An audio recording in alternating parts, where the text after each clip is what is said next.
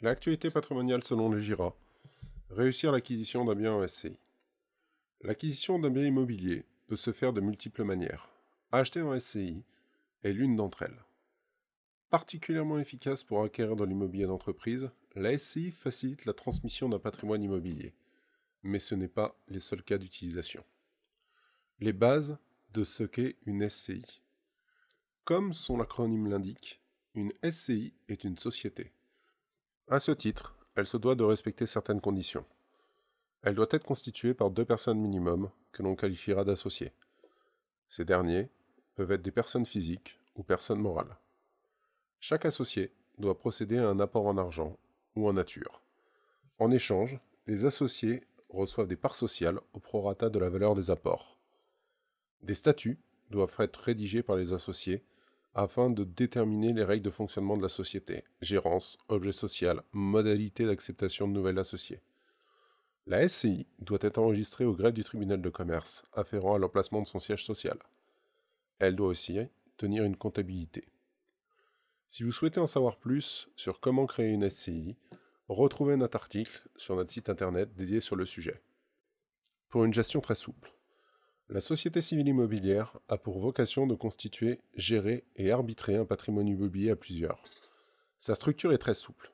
Elle permet de définir les règles de gestion sur mesure entre les associés à travers ses statuts. Les actes de gestion simples et affaires courantes peuvent être délégués à la gérance, tandis que les décisions importantes peuvent être soumises à un vote à l'unanimité. Acheter en SCI grâce au levier du crédit.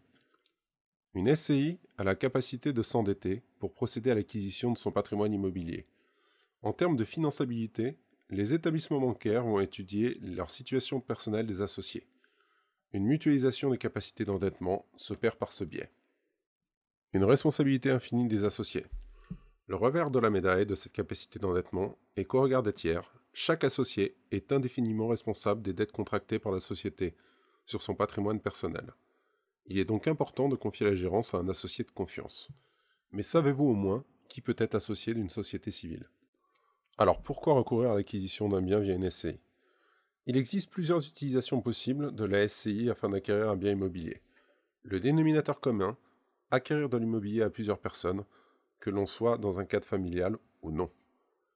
Acquérir de l'immobilier d'entreprise.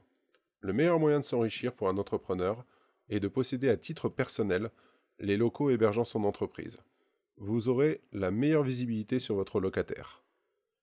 La SCI, dans ce cadre, vous permettra de choisir votre cadre fiscal en fonction de votre situation. Imposition sur le revenu des particuliers ou imposition sur les sociétés de renforcer les droits de vote de votre société en ayant recours au démembrement de propriété, tel que l'usufruit temporaire. Aider ses enfants à acheter un bien immobilier. Vos enfants ont du mal à acquérir un bien immobilier seul et vous souhaitez pas recourir à une donation. La SCI, dans ce cas, vous sera d'un grand secours. Elle permettra à vos enfants d'améliorer leur capacité d'endettement, tout en sécurisant juridiquement l'aide financière apportée.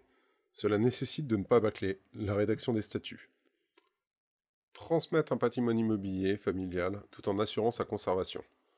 La transmission d'une SCI est simplifiée puisqu'elle peut se faire de manière graduelle dans le temps. Contrairement à un bien traditionnel, on peut donner chacune des parts en pleine propriété ou par le biais d'un démembrement de propriété. Donner tout conservant un droit de regard sur le patrimoine, c'est le saint Graal bien souvent recherché. La SCI permet, grâce à la liberté contractuelle, de séparer la possession des parts de la faculté de gestion de la société. Il est donc possible de conserver la société tout en assurant la gestion, même en étant minoritaire.